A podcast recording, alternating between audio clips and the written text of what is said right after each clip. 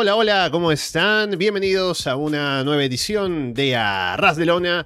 Directo es domingo, 29 de octubre de 2023. Estamos Alessandro Leonardo y Fede From Hell listos para comentar la actualidad del mundo del wrestling, sobre todo esta semana que hemos estado. Bueno, que la semana pasada estuvimos ausentes debido a temas de que no había demasiado de qué hablar, pero esta semana, como tenemos lo de la semana pasada, más lo de ahora, y aparte de cara a un Premium Live Event la próxima semana con WWE y demás, hay cosas de las que hablar, así que estaremos por aquí comentándolo todo en directo. Primero en YouTube, también si nos escuchan gracias por ese botón de play. A esa descargas a través de Evox, Apple Podcast, Spotify, YouTube, Google Podcast o por seguirnos, por supuesto, en arrasdelona.com. Fede, ¿qué tal? Hola, muy buenas. Contento de estar una vez más en el directo para, bueno, hablar de, novedades, de actualidad, de, de cosas que, que bueno, no tuvimos tanto la semana pasada, entonces lo postergamos, pero esta vez sí pasaron cosas en el mundo de las luchitas. Yo todavía me estoy acomodando un poco. Nunca termino de, encontrar mi, mi, punto acá en el set, pero, pero eso, eh, contento por, por la charla, como siempre. Eso mismo, recordarles que estamos en directo, así que ya estamos aquí siempre atentos a lo que nos dice la gente por el chat de YouTube. Veo ahí a Rodrigo, Carlos, Felipe que nos mandan Saludos ahora al inicio.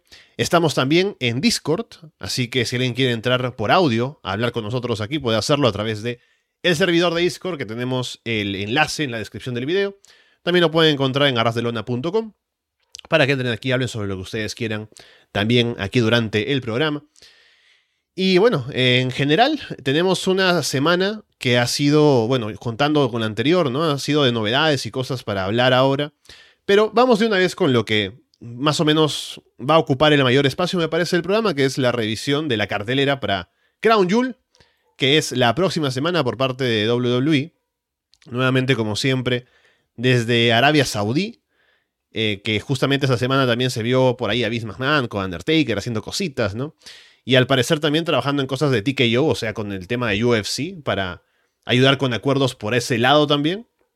Así que bueno, pero hablemos de la cartelera, Fede. Eh, primero, ¿qué tan seguido estás viendo WWE? Porque sé que cuando hay que grabar programas es cuando te toca ver, ¿no? Pero aparte de los directos, que de pronto apareces por acá, ¿estás siguiendo un poco las rivalidades, los shows? ¿Qué, ¿Cómo te va con eso? No, no miro nada más allá de lo que preparamos por acá. Pero siempre es como que de una forma u otra me termino enterando porque, nada, al estar en el mundo de, del periodismo, digamos, del wrestling, ¿no? Estar en solo wrestling, eh, estar con ustedes en los grupos, escuchar los podcasts de los demás, eh, por, la, por, Twitter también, ¿no? Por estar todo el día mirando, mirando cosas ahí. Más o menos me voy enterando siempre de todo. Así que suelo estar eh, al día, si bien no sigo semana a semana y no miro demasiadas cosas.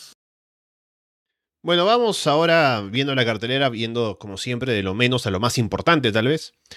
Podemos empezar con el combate. A ver, déjame ver por dónde vamos. Vamos por este que es la Fatal Five Way, por el título femenino eh, mundial de WWE. Rhea Ripley defendiendo contra Nia Jax, Shayna Baszler, Sonya Stark y Raquel Rodríguez. Que esta, esta semana al menos hubo un segmento de que estuvo bastante gracioso porque se armó un brawl entre todas, ¿no? Pero el brawl empieza como cuando... es terrible. Tanto tú como yo, Fede, hemos visto esto solo en highlights, ¿no? Porque no hemos visto el show entero de Raw. Así que el video que está en, YouTube de WWE es genial porque está hablando Ria, hace una buena promo, ¿no? Y luego hay un corte de edición y lo siguiente es Nia Jax hablando estupideces, ¿no? Como que no sé qué está diciendo, con una voz y unos gestos así que es horrible y Raquel dice, bueno, ya no puedo aguantar esto más, vamos a pegarle en la cara, ¿no? Y se agarró el brawl entre todas. Raquel máxima face en ese momento, ¿no? Así que al menos el combate, más allá de, todo, me parece que puede ser entretenido porque hay bastantes luchadoras ahí que eh, son de un estilo intenso, pueden salir a pegarse duro, ¿no? Habrá que ver el tema del orden y el caos, porque son cinco a fin de cuentas, pero veremos qué pasa con ese reto al título que no creo que cambie de manos. Sí, a mí un poco el tema de que sean cinco es lo que me genera algo de, rechazo tal vez por eso, porque no confío en, el orden y en que el caos sea bueno. Sabemos siempre que hablamos, ¿no? De que hay caos bueno y caos malo. Y acá, 5 me parece que puede ser un poco desordenado. Entre esos 5 está Naya Jax, lo cual no va a ayudar mucho. Eh, pero por otro lado está Rhea Ripley, ¿no? Que es gigante en todo sentido, es maravillosa y confiamos sí en que pueda elevar todo. Creo que puede ser entretenido, o sea, creo que no va a ser un buen combate, pero al tener tanta acción, también son muy esos combates en los que me imagino que va a funcionar con luchadoras que quedan afuera, se enfrentan dos, entra una. Porque si a veces pasa eso una triple amenaza, imagínate en un combate de cinco, ¿no? Eh, hay que ver cómo lo llevan. Hay material, o sea, fuera de, de Nia Jax y Rhea, que fueron las que hablé. Shayna Baszler también me gusta. Creo que puede tener buenos momentos con cualquiera. Raquel, no tanto, Sobi no, no la he visto demasiado, pero creo que se pueden dar unos choques interesantes por ahí y dinámicas diferentes, ¿no? Que es lo que te da la posibilidad de este combate de ser de a, cinco bandas, digamos, pero tampoco me motiva demasiado, la verdad. Sí, veremos qué pasa por ahí. Igual Ria creo que está en un buen momento en general como para que pierda el título y menos en una Fatal Five Way, así que me imagino que retendrá. Luego tenemos unos cuantos combates individuales. Eh, tenemos un par, que no son por título ni nada, así que vamos primero con este que es John Cena contra Solo Sikoa. Eso me parece muy loco. Y yo estoy seguro de haber visto en algún momento de SmackDown, en algo que decían el combate más importante, ¿no? De, de John Cena, una cosa así. Y la verdad, no me llama mucho. O sea, es importante el hecho de que, bueno, es John Cena, sabemos lo que significa, por más que no esté activo, por más que no sea su momento más, más alto, ¿no? Su pico de rendimiento hoy en día. Siempre tenerlo en una cartelera es algo importante. Va a ser importante para Solo Sikoa, obviamente, va a ser importante para la historia del Bloodline, ¿no? Otro, otro paso más ahí en este, esta novela eterna que llevamos ya muchísimos años, ¿no? Pero tampoco me parece que sea un duelo muy interesante. Leía también que, a la gente le traía reminiscencias a, a Sina y Umaga, ¿no? Que fue bastante clásico en su momento. No sabría decirte el año, pero sí me acuerdo de ese combate. Sobre todo uno que seguramente han tenido varios, pero uno más violento, un First Blood, me parece que fue, o, alguna estipulación hardcore. Pero claro, eso, eso la reminiscencia solo es porque solo se a Samoano. O sea, me parece que está bastante lejos. y sobre todo porque no hay una estipulación hardcore que yo haya visto. Em, tampoco es un combate que emocione. es un combate fuerte en nombre, eh, que significa cosas, que genera cosas, pero que no me promete mucho en el ring. Claro, habrá que ver qué tanto va a ser Cena, porque en el combate anterior, justamente recuerdo el que tuvo haciendo equipo con LA Knight, que estuvo bastante sin hacer mucho en el ring, porque sabemos que está acá mientras sigue durando la huelga de, escritores y de actores en, Hollywood, ¿no? O sea, una vez que ya eso se, aclare, va a volver ahí a trabajar en la televisión, en el cine, lo que sea. Así que está como por ahora en WWE de momento, ¿no? Así que tal vez el haber estado ya más tiempo ahí inactivo, entre comillas, porque no es que ha estado en combates ni nada, puede hacer que esté un poco más, eh, aparte de su combate individual en un Premium Live Event, podríamos verlo un poco más así, no sé, haciendo un poco más de esfuerzo en el ring y qué sé yo. Pero igual como dices, no es un combate que me llame tanto, porque si hacemos la comparación, ¿no? A pesar de que no tenga mucho que ver, solo por el hecho de que ya es el sobrino de Umaga, ¿no? Pero ese combate de Cena contra Umaga era un combate por el título mundial, era con una rivalidad previa, con Cena joven, ¿no? Y con esta, este monstruo que viene ahí por él. En este caso es un poco. Ahí a Cena no le cae Roman Reigns y le mandan a, Solo para que lo pegue, ¿no? Y poco más. Entonces hay un combate en, Arabia. Y. Eh, igual creo que Solo, solo es un buen luchador y todo, entonces. Pienso que puede salir algo interesante de allí, pero no le tengo tantas esperanzas tampoco. El otro combate es eh, Cody Rhodes contra Damian Priest. Esto siento que, que ha pasado ya, ¿no? Como la historia Cody y el Judgment Day. Pero bueno, este puede ser un buen combate. Los dos me gustan en el ring. O sea, a ver, Cody Rhodes, el personaje puede ser que, me canse un poco, ¿no? Y, y, sus dramas y su intensidad, que, que también lo han llevado al éxito, no es una cuestión de, de gustos, claramente. Eh, hay un público amplio para, para su estilo. David Prince me gusta, siempre me gustó, incluso hace muchísimos años sufrí su llegada a WWE porque, bueno, lo veía en Ring of Honor y creo que después de bastante tiempo encontró un lugar importante, ¿no? Mr. Money in the Bank, señor Money in the Bank. ¿no? Eh, así que creo que es un combate que puede estar bueno, también es importante en nombres. O sea, es una cartelera bastante fuerte. Si, vamos viendo, o sea, vamos de, menos a más, o sea, todavía nos queda lo mejor. Es una cartelera fuerte, tal vez. Eh, acá sí empiezan a haber combates que me llaman más la atención en el ring, como es este caso. Creo que pueden funcionar bien eh, Priest y, y Cody, así que también me preocupa el tema del resultado acá. Porque, bueno, Cody sabemos que no ha terminado su historia, ¿no? Que va eventualmente a retar de vuelta por el título, seguramente esperemos, suponemos, coronarse. Y Damian Priest, por otro lado, es la figura fuerte de su equipo, el señor Money in the Bank, que en algún momento tal vez también va a tener que retar, va a tener que canjear. Y ahí son esos momentos difíciles, sobre todo en, empresas como WWE, donde las derrotas no son fáciles, ¿no? Donde no se tiene como ese concepto de, bueno, si tenés un buen combate y perdés, está todo bien. No pasa muy seguido. Y también tenemos al Judgment Day como equipo que hace trampa. Entonces, me da esa sensación de, bueno, capaz que tenés un combate de 20 minutos que está bueno y termina con shenanigans de los Judgment Days, ¿no? Con intervenciones, referís caídos, drama, ¿no? Porque aparte tenemos a Cody Rose, o sea, tenemos todos los ingredientes para que pase eso, ¿no? Un Cody recibiendo castigo y aguantándose al final, pero que les roben de alguna forma. Eso es un poco lo que me da eh, miedo, por así decirlo. Claro, va a haber seguramente alguna jugada desde fuera de Josh Menday, como es ya costumbre. Estaba pensando ahora con eh, lo de Cody Rhodes, que, claro, eh, históricamente, cuando hay gente que tiene el money in the bank, como en el caso de Demon Priest, es una excusa para decir, bueno, ya tiene el Money in the Bank, entonces no importa que le gane todo el mundo, ¿no? Y sobre todo siendo Cody Rhodes, que es un main eventer y todo. Ahora que no está Vince al frente del tema creativo, puede que eso sea diferente y que cuiden más a Demon Priest. Y en, realidad lo estado cuidando bastante más ahora en los shows. Es campeón de parejas y todo. Pero aún así creo que Cody Rhodes va a, a ser quien salga adelante de este combate. Le han hecho la historia todo del ataque también al tobillo.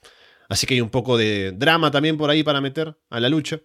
Pero veremos qué pasa con eso al final. Igual, Cody debería estar tal vez eh, eh, perfilándose para retar a un título, ¿no? Pero no sé si van a querer hacer un Cody contra Rollins. Obviamente, eh, Roman Reigns no va a ser hasta WrestleMania tal vez, porque eso es lo que se dice, pero quién sabe. Entonces no sabemos. Igual lo siguiente que viene es Survivor Series.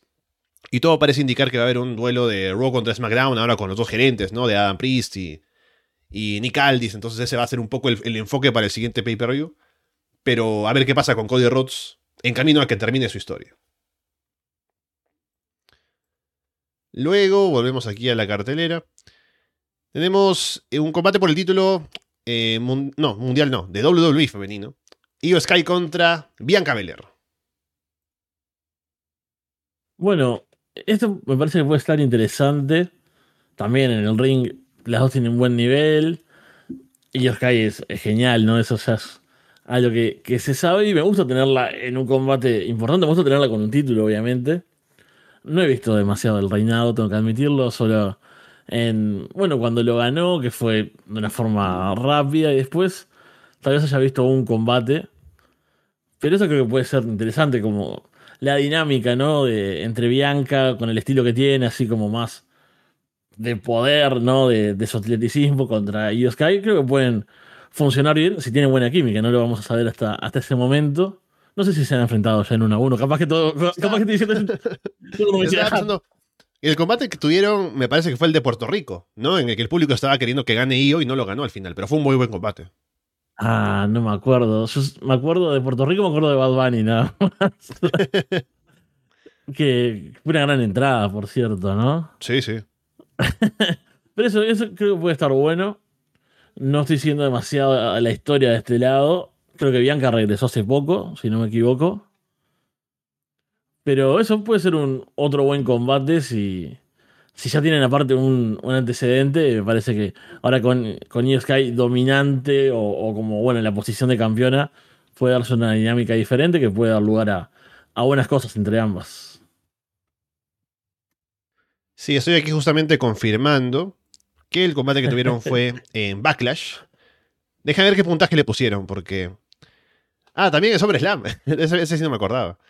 Eh, Io le ganó a. Ah, no, pero Io canjeó. Eso fue cuando canjeó el man. No, está bien. Claro, Yo claro. sabés que me, me voy a fijar en mis apuntes si lo vi, solo para, no sé, ya que estamos en, en este en este momento, a ver si realmente es que no me acuerdo o que no lo vi. De, de mientras voy, voy abriendo acá la, la planillita. Bueno, porque Pero- yo aquí veo, siendo sí. los puntajes de Cage Match al menos, fue el, mejo- el segundo mejor combate de la noche. Solo por Oh. detrás del Bad Bunny contra Damian Priest, ¿no? Que con esa entrada ya sube varios puntos. Claro, eh, ya con esa entrada tenía un par de estrellas aseguradas. Pero no, no me acuerdo tampoco cómo fue la cartelera de ese evento, demasiado. Sí, Pero- Ese- ¿no es ese combate en el que Cody Rhodes se va caminando así para buscar la escalera y pegarle a Brock Lesnar? Creo que ese es el combate. Ah.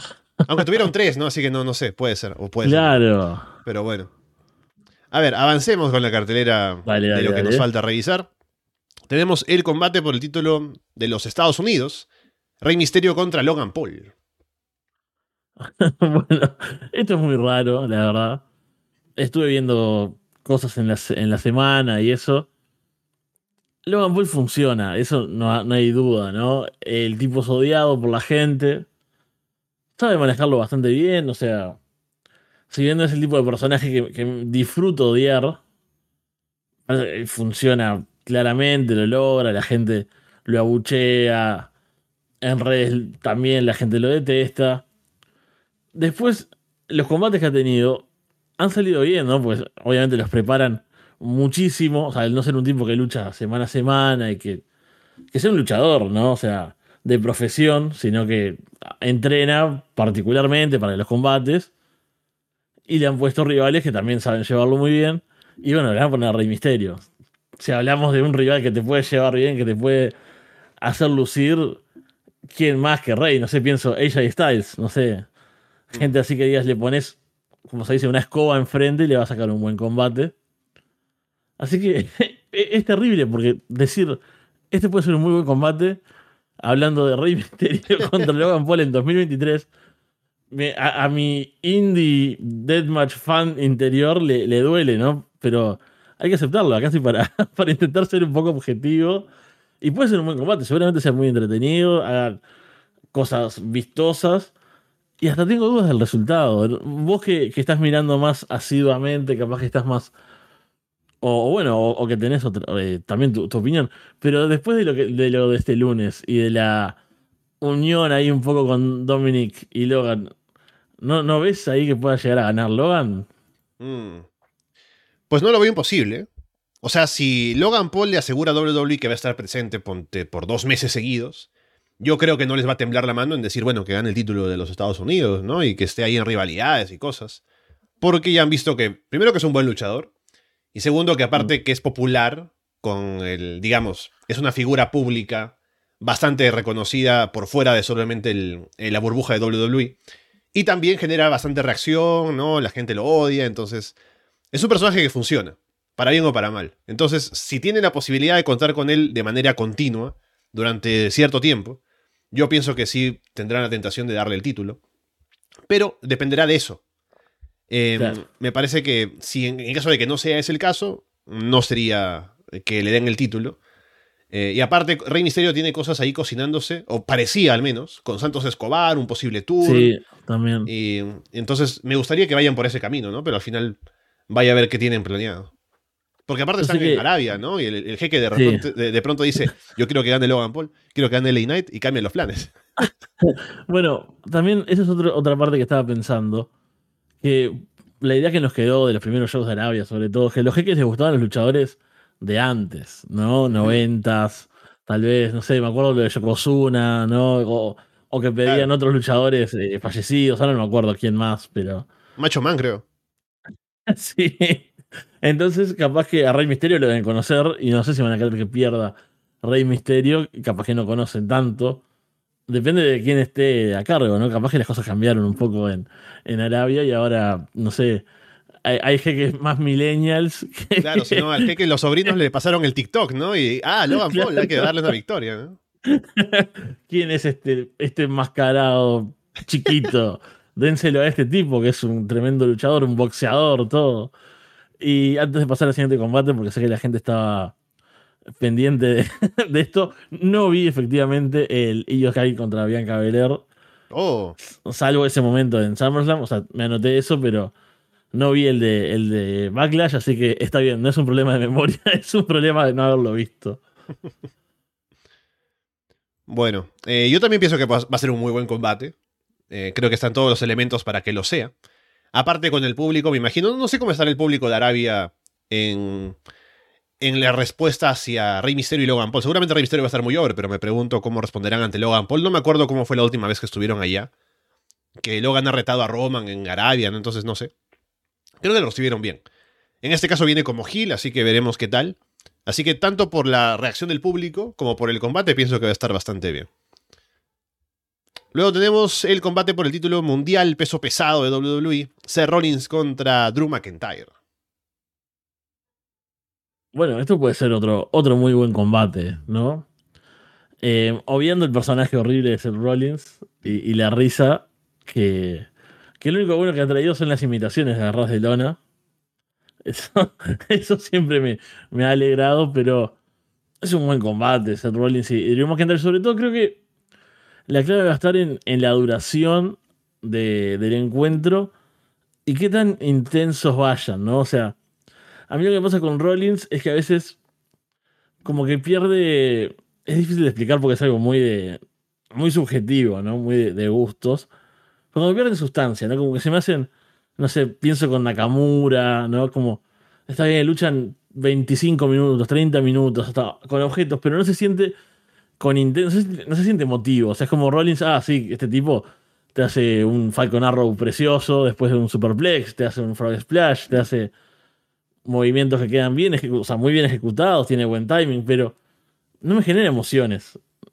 Drew McIntyre, sí, no, es un tipo con otra intensidad, otro porte. Es, fabuloso Drew McIntyre. Además. Entonces, digo, bueno, si Drew McIntyre puede contagiarle eso a Rollins, que me parece que sí, porque eh, tiene como ese fuego y es un tipo que, hace que el rival luzca igual que él, ¿no? Pero Rollins también, para mí, te arrastra un poco. Entonces, la clave va a ser como quien imponga ese, no sé, esa aura, ¿no? Esa emoción al combate al menos para mi gusto, pero creo que en cuanto a ejecución, al combate en sí, así de frío, va a salir muy bien. No me imagino que cambie el título de manos, lamentablemente, porque me gustaría ver a, Drew campeón. Pero eso, vamos a ver si, si Drew McIntyre logra encender un poco a, Rollins y darnos un, muy buen combate ahí. Sobre todo ahora que es Hill, creo que Drew tendría cosas interesantes que mostrar, si le dan el título, o eh, si fuera el plan, tal vez, ¿no? habría que ver. Pero igual pienso que va a ser un muy buen combate, quitando eso de por medio. Y sí, eh, o sea, creo que Nakamura, por ejemplo, llegaba como un retador más creíble para quitarle el título a Rollins, porque es como que Drew llegó, hicieron un par de promos, pero no es que ha sido tan intensa la rivalidad entre ellos, como si lo era con Nakamura, que venía con cambio de personaje además y todo. Así que al menos creo que ha tenido buenos retadores Rollins en estos primeros meses de, título, o desde que ganó el título, mejor dicho. Así que me parece que va a ser un buen combate. Más allá de eso, no sé qué tan trascendental vaya a ser de cara a lo que vendrá después. Porque me parece, como decía, ya que Survivor Series, no sé tampoco si habrá combates titulares en ese show, habrá alguno, me imagino, ¿no? Pero ya que me imagino o pienso que la dinámica va a ser más de marca contra marca, habrá mm. que mover las fichas principales a ese tipo de combates más que a rivalidades individuales. ¿no? Bien, y el main event del show sería por el título indiscutible, universal de WWE, Roman Reigns contra LA Knight. Y ya decías tú, Fede, que los jeques les gusta a la gente del pasado, ¿no? A lo mejor un jeque ve y, ah, me recuerda de Rock, ¿no? Que gane el título de LA Knight, así que vamos a ver qué pasa en ese combate. Sí, por ese lado es, es la esperanza, ¿no? De, los fans de, de LA Knight, que que su estilo así de rock, eh, no sé, mezcla de Stone Cold ahí, le, le llega a los árabes, a los jeques y, y, bueno, pongan el dinero necesario para que este cambio se dé. Pero no creo que pase, la verdad. Hemos visto a Roman acabar con otros rivales que prometían ser el cambio o que se sentían eh, naturalmente, ¿no? Como el cambio. Bueno, hablamos de Drew McIntyre, ¿no? En. Uf, no me acuerdo nunca el nombre de aquel show. Pero, ¿qué fue la. Clash de Castle. Sí, la, la, la, lucha de Castillito, así como, como le decían. Eh, bueno, Sami Zayn, obviamente, Cody Rose. Así pensando, sobre todo los que se sintieron súper fuertes. El Knight se siente fuerte, pero también, no sé, no se siente como. Se siente como esa cosa del momento, me parece. No, tal vez uno se, se, pone en plan viejo acá y. ¿Cuántos LA Knights he visto ir y venir? en todos estos años, ¿no? se, siente un, poco así, capaz que la gente muy emocionada, este es el momento, este tipo está over y yo es como, ¿sabes cuántos tipos over vi perder contra los campeones? Y es un poco lo que me pasa con LA Knight, sobre todo porque no me gusta, ¿no? Eh, nunca me gustó, creo que siempre tengo la oportunidad de decirlo, lo, lo recuerdo, pero no me llama demasiado nada, ni en el ring, el personaje, no es un estilo que me guste. Y me imagino un, combate con Roman Reigns, evento principal. Eh, em, drama, ¿no? Mucha charla, mucha, mucha intensidad. No espero nada bueno del combate. No espero casi nada bueno nunca de los combates de Roman Reigns desde que es campeón. Por eso mismo, ¿no? Y porque ha tenido rivales como Sami o, bueno, Cody, ¿no? Que con ese fuego que tiene, ¿no? Con esa cosa del underdog, de, ser el héroe. Cuando tenían su comeback, te emocionaban y te, lo podías creer. O sea, yo vi el combate en vivo, el de Montreal de Sammy, y era como, Cuando dominaba Roman, me mataba, me destruía y, me ponía de mal humor, porque creo que lo, lo, estuve cubriendo ese show, me acuerdo, entonces era todo peor. Pero con los momentos de Sammy, te levantaban. O sea, ahí no había forma de no meterse en el combate. Yo acá me imagino, LA Knight no me va a meter nunca en el combate. Entonces ahí a mí no me llama tanto y tampoco me imagino un reinado de LA Knight, ¿no? Hoy en día, o sea, si bien está todo over con la gente y grita su yeah y la gente le responde y, y tiene los grandes lentes que ya vi que les gustó esto de la, de la toma con el reflejo, ¿no? del momento cine después de la, de la última vez que lo vimos. Y acá también no quedó tan bueno como quedó la otra vez, pero es, es, genial igual esa toma, ¿no? Hay que admitirlo que es un gran plano. Por algo también es, es la imagen, ¿no? De, del programa de hoy. Pero eso, no, no me emociona nada este main event y no creo que haya un cambio titular tampoco. Sí, creo que viene como sintiéndose especial el combate por lo over que está LA Knight, por las reacciones del público, por ese segmento que tuvieron de la firma de contrato en SmackDown, por ejemplo, de cómo LA Knight se muestra bastante confiado, con esa desfachatez, ¿no? Y aparte, suelta como su catchphrase y le dice al público, no, todavía no, no me repitan, ¿no? Y el público ahí lo sigue, como que lo tiene, los tiene en la palma de la mano, básicamente. Y se siente especial, él ahora con este ascenso, ¿no? Pero no parece que sea el momento para hacer el cambio titular, como si parecía tal vez con Drew antes, con Sammy, con Cody, que eran momentos en los que decías, bueno, me creo que es el momento de cambiar al campeón, y que ahora de pronto esté Drew, esté Sammy, esté Cody como campeones, y a ver qué pasa con el reinado luego de eso, ¿no? Pero con LA Knight se siente como que lo, han puesto ahí por lo over que está, por lo popular que es y porque la gente lo, quería ver ahí, pero es para hacer el combate, no para hacer el cambio de titular. Entonces, eh, ya habrá que pensar luego dónde cae LA después de esto, si hay más planes para él de ganar algún título, de hacer cosas importantes, ¿no? Pero ha servido al menos para este combate, para armar esta lucha en Crown Jewel. Ya en el ring veremos qué pasa, porque a Roman le, le, viene bien tener luchadores al frente que son más dinámicos, ¿no? Que hacen más cosas como para que él sea la base, que él sea como el freno, y que los demás sean quienes hacen el, el comeback fuerte, ¿no?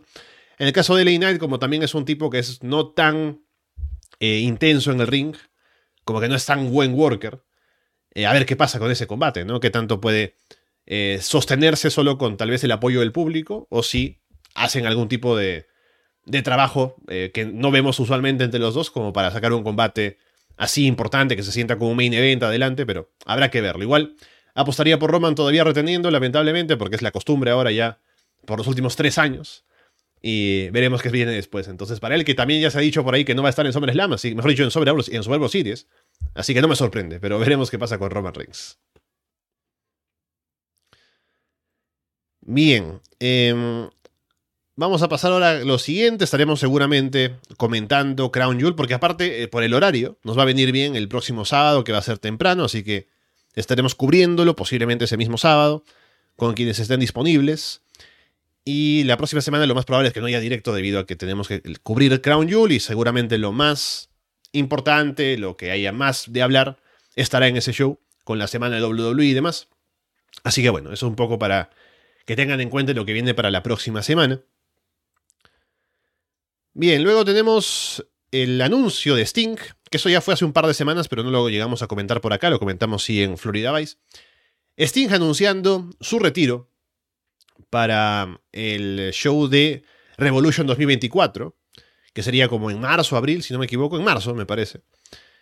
Eh, así que él debutó en el Revolution de 2021, así que ya ha anunciado que esa será la fecha en la que quiere retirarse. Y ha aportado mucho desde que llegó a AEW con su presencia, con sus rivalidades, sobre todo con su asociación con Darby Allen. Así que me, gusta el hecho de que tenga ese espacio como para que seguramente le hagan un gran homenaje, ¿no? Se arme algo bastante grande como para que sea su último show, como que será un show casi dedicado, me imagino, o en su mayoría la temática dirigida hacia el retiro de Sting, que podría ser hasta el main event sin ningún problema. Así que me, alegra que tenga este espacio, a diferencia de cuando se retiró antes, que fue por una lesión, que eh, no pudo continuar, pero que tenga esta oportunidad de hacerlo bajo sus propios términos es algo bastante positivo y veremos qué arma IW de cara a ese show. Sí, este fue un, un gran anuncio, ¿no? A ver, Sting, su carrera en All Elite ha sido genial. Eh, sobre todo con la- las locuras con Darby, ¿no? Uno piensa en la edad de Sting, la carrera del tipo, su paso por WWE, que había terminado con una lesión, que tampoco le habían tratado demasiado bien, me parece, ¿no? Y para nuestra generación, que no lo vio en su momento, Mm. tal, bueno, lo podemos haber visto en, en TNA, pero no muchos mirábamos, miraban TNA, ¿no? Yo no, iba a- o sea, no sé por qué me metí, yo no miraba TNA, la verdad. Pero nada, como estaba hablando de nuestra generación, me, me metí. Pero, entonces, claro, tenías ese recuerdo de Sting ahí en WWE, ese combate de WrestleMania, después la lesión. Y era como una, una pena. Y acá es como el nivel que tiene All Elite. Todas las, las- los estos combates de 3 contra 3 que ha tenido, o en parejas con Darby. Es un tipo que obviamente es un ícono por algo, ¿no?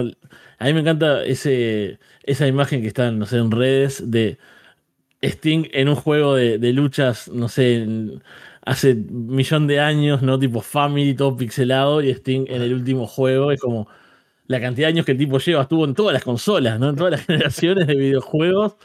El tipo ha estado ahí y vamos a ver historia, ¿no? Vamos a ver el retiro de, de una leyenda y seguramente como se lo merezca. También lo vamos a ver, me imagino, yéndose en un buen nivel, ¿no? No va a llegar arrastrándose, no, no- porque no está arrastrándose hoy en día, o sea, y, y para esto faltan cuatro meses, ci- cinco o seis meses, una cosa así, no falta tanto. Entonces no me imagino que, que en este poco tiempo se, se arruine demasiado, ¿no? No es un Ric Flair, por decir algo que, que también lo tenemos presente justamente por, porque estuvo este miércoles en Dynamite en algo totalmente loco e inesperado, por lo menos para mí. Y me costó mucho entenderlo, por cierto. Eh, pero eso, y lo, lo que me ha dejado pensando desde ese momento que anunció el retiro es qué tipo de combate será, ¿no? Mm. Hay buen, hay buen equipo con Darby, seguramente, me imagino, pero hay varias opciones. Cuando tenés un, un momento así, el retiro de una leyenda, hay tantas opciones posibles, ¿no? De, del pase de antorcha, ¿no? De la lucha contra, el, no sé, contra otra leyenda, el Dream Match, eh, la lucha feliz, ¿no? En equipo, que lo cuide y que termine con una victoria. Hay como tantas opciones. eh, porque es algo tan grande que es como.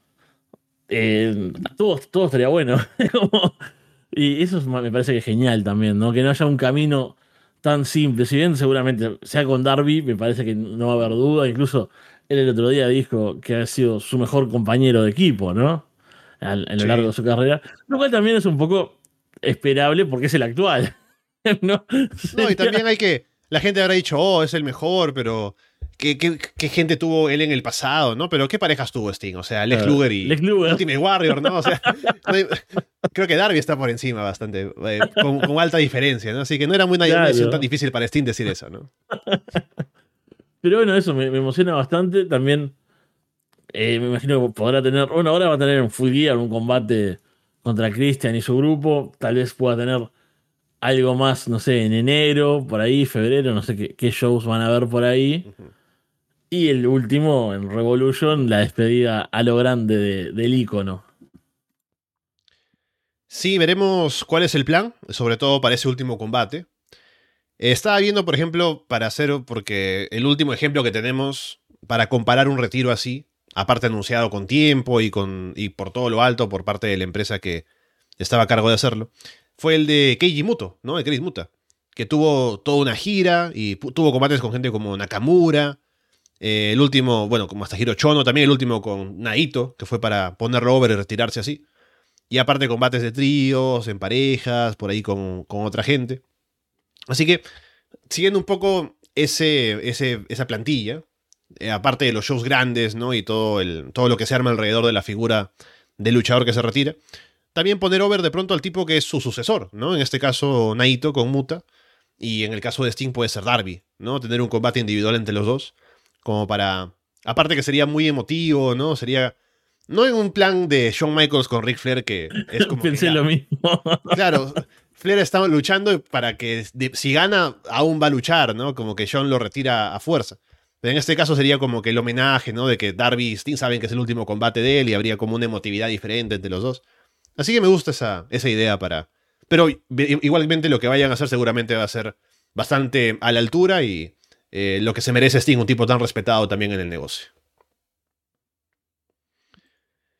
Bueno, hablando de AEW, esta semana hubo una lesión de otro tipo que dijo que se va a retirar, que es Brian Danielson, que mm, tuvo este combate el miércoles eh, en parejas con Orange, con, con Okada, y al final, eh, cuando recibe el Rainmaker, se pone a vender, que se lastimó eh, el ojo.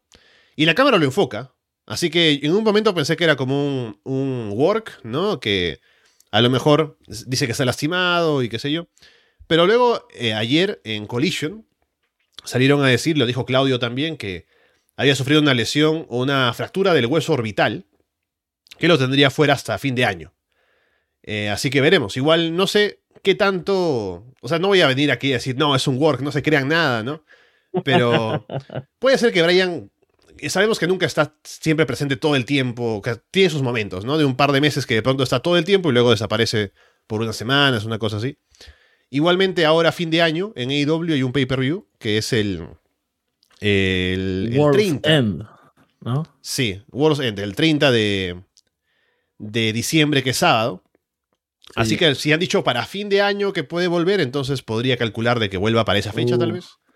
Pero veremos. Igual Brian, a diferencia de Sting, que es un tipo que, si bien se tira de balcones y demás, se cuida un poco, ¿no? Brian está saliendo a matarse durante su último año, a ver, y ojalá que el cuerpo aguante, ¿no? Porque yo quiero ver sus combates de cara al retiro, ¿no? Lo que puede hacer por Japón, si va a México, lo que pueda Por hacer. México, sí. Claro, con oponentes que no haya tenido en AEW, ¿no? Pero ojalá que aguante el cuerpo.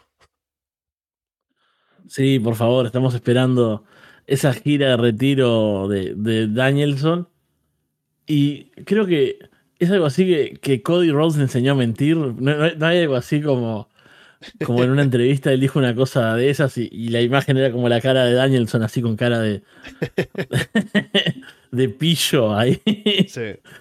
Entonces, claro, nunca puedes creer, o sea, es lo que decías vos, uno no quiere ser ese tipo que dice, ah, es todo un work. CM Punk, ese que usa la máscara del diablo, era un elite, y es todo un work. Lo leí, ¿no? es, es una teoría. Entonces uno no quiere convertirse en eso y quiere creer que, que realmente, o sea, no quiere creer que se lesionó, pero me entienden a lo que voy. Pero sí, tal vez sea una forma de tener, de estar afuera de la acción un par de meses. Y esperamos que pueda volver, sí, para World's End y para seguir con esa gira. Le quedan varias cosas por hacer. Eh, dijo que se va a retirar en el lapso de un año, no sé ya cuánto pasó desde que lo comentó. Creo que fue como para Wrestle Dream, por ahí, ¿no? Sí, ajá. Para tener el combate. Ese fue el con Zack Saber Jr., el de Wrestle Dream, ¿no? Ah, sí, exactamente. Claro, para ahí ya, empezó con esto de, bueno, los, combates soñados de Danielson y nos, quedan unos cuantos. La alianza con el Consejo Mundial también despierta como ese lado de decir, bueno, él ha dicho que quiere enfrentarse a algunas leyendas de ahí.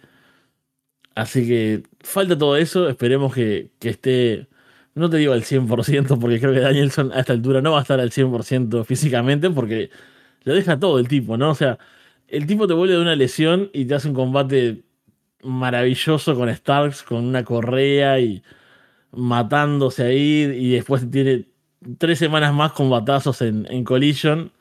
Entonces no se, no se va a cuidar. Si bien trata de pegar con el otro brazo, etcétera, que la, la, lesión que había tenido en el combate de Okada, está loco, ¿no? Es un tipo que ama esto con, con pasión y por eso también uno lo ama a él. Así que espero que, que se recupere pronto si es que realmente está tan lesionado, como esta lesión que nos dicen que tiene, y podamos verlo ya sea en World's End o, bueno, o por el mundo. Claro, porque luego, no mucho después, viene Russell Kingdom, ¿no? Y seguramente New Japan querrá contar con él. Porque tiene lo de Okada, que ya también es básicamente la razón por la que se lesionó, según están vendiendo, entonces podría ser ese el camino también. Eh, por aquí justo leía a Martín, que está en el chat, un saludo para él, que habla del retiro de Kurangel, ¿no? El gran retiro contra el gran Baron Corbin, que no es el único medallista olímpico de oro a, quien ha retirado. Eh, Baron Corbin, hay que recordarlo. y también Andrés eh, pregunta, o más bien dice lo de que Wars End, ¿no? Si el mundo no acaba, ¿qué hacemos con ese show? Hay que pedir un reembolso, ¿no? Totalmente. O sea, que acaba como acababa el mundo en 31 minutos, ¿no? Como que acaba el mundo y luego empieza otro que es exactamente igual, así que no se nota. Bien, tenemos también la lista de eh, PWI 250, que a diferencia del 500 es eh, la lista de luchadoras femeninas en el mundo del wrestling destacadas durante el último año, que al igual que el 500 causa controversia, ¿no? Pero es curioso al menos para leer los nombres. Vamos a leer, ¿cuántos quieres? ¿10? ¿20? 20 nombres, Fede, los 20 primeros. Dale. Desde el 20 se es Saya Kamitani, 19 Mizuki, 18 Chris Staslander, 17 Miyu Yamashita, 16 Kairi, 15 Roxanne Pérez, 14 Jade Cargill, 13 Masha Slamovich, 12 Tony Storm, 11 Asuka, 10 Jordan Grace, 9 Camille, 8 Willow Nightingale, 7 Diona Purazzo, 6 Athena, 5 Tam Nakano, 4 Jamie Hater, 3 Bianca Belair, dos Julia y una Rhea Ripley, porque Mami is always on top. bueno, siempre son polémicas estas listas, pero vos sabés que de las cosas que yo leí, de los nombres que leí, sentí más polémica en los puestos más bajos, digamos, a medida que avanzaba. Mm. De repente, hay una luchadora, no sé, en el puesto 100, decías, ¿qué hace en esta lista? Y de repente otras luchadoras que sí me gustaban más en el, no sé, 130. Pero ya ahí, obviamente, todo esto es muy subjetivo y, un tema de, lo que uno mira, también lo que uno conoce. Pero creo que está bastante bien, o sea, para lo que es el PWI, ¿no? Que, que es esta lista que también, obviamente, tiene que ver el kayfabe y los títulos y el estatus, ¿no? Entonces, Rhea Ripley, campeona de la empresa más grande, todo lo que genera, me parece que sí, puede tener el puesto uno. Julia también, de su importancia en Stardom que es como también la empresa importante de, mujeres del wrestling femenino de Yoshi, ¿no? En Japón. Bianca Belair también, supuesto, Jamie Hater. Atina, me encanta ver a Tina ahí, que es la campeona de Ring of Honor, que para mí es, es brillante todo lo que hace, en el ring, en el personaje. si fuera campeona mundial de AEW, estaría puesto, puesto uno, dos, ¿no? Sí, sí, sí, totalmente. Lo de, lo de Atina es brutal. Eso que me he perdido los últimos, las últimas semanas de Ring of Honor, veo solo algunos clips. El nombre que sí me sorprende, hay dos en los primeros que me sorprenden, uno para bien, uno de, desconocimiento. Willow Nightingale creo que tuvo un gran año. Ajá, sí. Que es merecido, o sea, tal vez sí, si uno lo piensa, puesto 8 puede ser mucho en comparación a otras luchadoras. No sé, está por encima de, de Miyu Yamashita, por ejemplo, ¿no? De, mm de, de otras luchadoras que tal vez en el ring sí sean mejores. Pero bueno, también lo, lo que se tiene en cuenta en estas listas me parece que, que está bien tener a, ver a Willow tan alto, pero Camille, no tengo idea, o sea, no he visto un combate suyo. Yo he visto solo En uno que fue con, con Leila Gray. Creo que defendió el título de NWA en algún show de AEW. No estoy seguro, pero recuerdo haber visto. No, no, no. Ni siquiera vi el combate. Sabía que Leila iba a retar al título de NWA, pero no vi el combate. Pero sí, o Así sea, que Camille no- es como un nombre que suena siempre por el NWA, pero como no lo veo, nunca sé No, qué es lo que está haciendo. Ya nadie, nadie mira, mira eso, ni, ni Gin mira eso. Y después, eso, son varios nombres importantes. Podés estar de acuerdo, no sé, que te guste que esté Ah, perdón. más- Acabo de recordar, no es Leila Gray, es Leila Hirsch. Leila Gray es la, la baddie. Leila Sí, Hirsch es la, bueno, la grappler, ¿no? Pero Sí. bueno. Eh, puedes estar de acuerdo en que alguna esté más alta que otra, no sé. Roxanne Pérez, tampoco he visto demasiados combates, eh, si es que vi alguno en el último tiempo, pero era como una prodigio, una promesa en su momento, ahora que está establecida. Creo que está bien también su presencia. Kairi, bueno, qué decir, siempre feliz de, de verla. Y Mercedes no está, ¿no? Mercedes, eh, vamos a buscar, tengo la ¿Dónde lista está acá. Mercedes Monet? Será porque ha aparecido poco, ¿no? A ver, voy a buscar. Sí, tuvo pocos. Sí, no, no está. Ahí estoy buscando. No, no sale. Solo sale Mercedes Martínez en Sí. el 61, pero no veo a Mercedes Monet.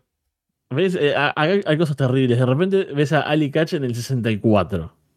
Ah, Entonces yo sé que a nadie le importan estos puestos, tal vez, ¿no? O sea, la gente suele discutir, pero realmente hay 200 luchadoras, casi 200 que son que estén por debajo de Ali Catch.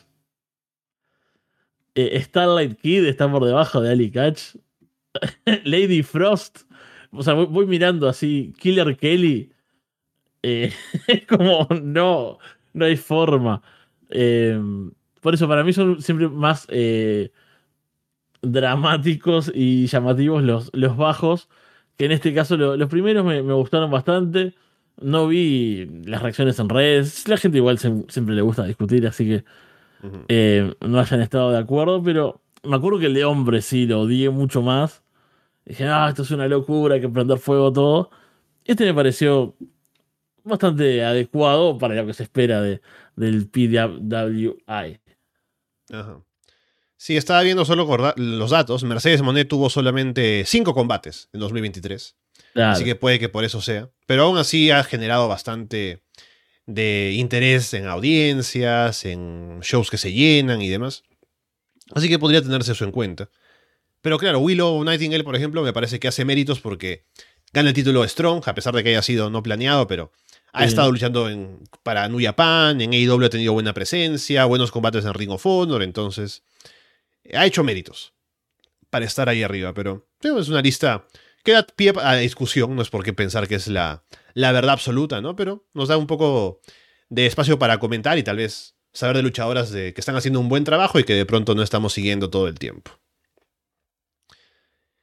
Aprovecho este espacio para recordarles que tenemos bastante contenido en Arras de Lona. Hemos sacado justamente ayer el nuevo episodio de La Casa de los Horrores con Fede y con Alex hablando del exorcista. Así que para el tema de Halloween es eh, un show bastante adecuado para escuchar en estas fechas. También eh, tenemos en el Patreon siempre sacando los, los contenidos de Florida Vice, que ya va a grabarse mañana. Esta semana no pudimos grabar Monday Night por temas de, de agenda, lamentablemente. Pero esta semana regresamos, regresamos con todo. De camino a al primer Hell in a Cell de la historia, que ya está pronto Uf, a pasar entre Shawn Michaels y Undertaker. Y también tenemos Off Topic con Walter, que está revisando películas. Tenemos pronto también el regreso de NXT 2.0. eh, ahora que Paulina va a salir de su. va a volver de su retiro eh, momentáneo. Así que bastante contenido siempre por todos lados en Arras de Lona. Y también, hablando de, de eso, grabamos justamente esta semana la revisión de Impact Wrestling Bound for Glory, en el que se comentó que iba a regresar la marca de TNA. Y mm, hemos hablado con Carlos acerca de nuestras impresiones con esto, que es... En general me parece que la reacción del público ha sido bastante positiva, ¿no? De los fans, de decir, bueno, sí hay que eh, recordar los buenos tiempos de TNA, porque también TNA tiene un nombre que ha sido asociado con cosas malas en el tiempo, ¿no? Sí. Por eso decía que, claro, vuelve TNA no quiere decir que de pronto ya vuelven los ninjas y vuelven los finales de, con, de gente que cae en agujeros negros, ¿no? Y cosas así, estupideces que pasaban en, en épocas de Vince Russo buqueando. Pero es una, una, imp- una idea de unificar la historia de, de, de TNA, de la empresa, que ha sido TNA y ha sido Global Force, es Impact Wrestling actualmente. Un poco para unificar eh, la historia actual con la del pasado, en los buenos tiempos. Y también porque muchos, eh, muchas empresas o socios internacionales también siempre han estado más adecuados al nombre de TNA, ¿no? Como que siempre se mantuvieron con eso porque así fue como los conocieron. Y siguen llamándolos TNA internamente, ¿no? Entonces, es un esfuerzo por unificar todo. Y también va a significar para la empresa no solamente el cambio de nombre, sino también un interés por ir a arenas más grandes, un poco de expandir el producto, ¿no? Así que a ver si de la mano de la marca de TNA que regresa, podemos ver cambios también que sean en nivel eh, administrativo, en nivel de, crecimiento de la empresa, pero manteniendo el buen trabajo que han hecho últimamente en temas de los buqueos, en los shows que producen, en las rivalidades, en, en los pay-per-views, en las asistencias del público. Así que han hecho un muy buen trabajo en los últimos años bajo la marca de Impact Wrestling y ahora volverán al nombre original de TNA. Sí, estuvo bueno haber escuchado el, el programa justamente de- tuyo y de Carlos, hablando de Bound for Glory, porque empezaron con eso y yo había leído la noticia y no, no me había parado a pensar demasiado, la verdad. No fue como, ah, mira, TNA va a hacer esto. Está bien, no sé. Pero escuchando a Carlos, sobre todo, que estaba emocionado con la noticia y, y después uh, en la charla de ustedes, y bueno, ahora también tu, tu aporte al tema, claro, es eh, esta cosa de unificar y también de. Es como aceptar el pasado lo- con lo bueno y con lo malo y de salir adelante esta idea de. Bueno, ya se había hablado, ¿no? De que ahí va a haber un cambio en la producción, ¿no? Como que van a haber mejoras en la producción del, del producto. Esto de ir a arenas más grandes, ¿no? Como una apuesta de, de crecer y decir, bueno, TNA es lo que es hoy, que por lo que veo es, hay cosas muy buenas Ujú. les está yendo bien. TNA es los ninjas. Pero también es AJ Styles, Samoa Joe, ¿no? Kurangle. O sea, es esa buena época.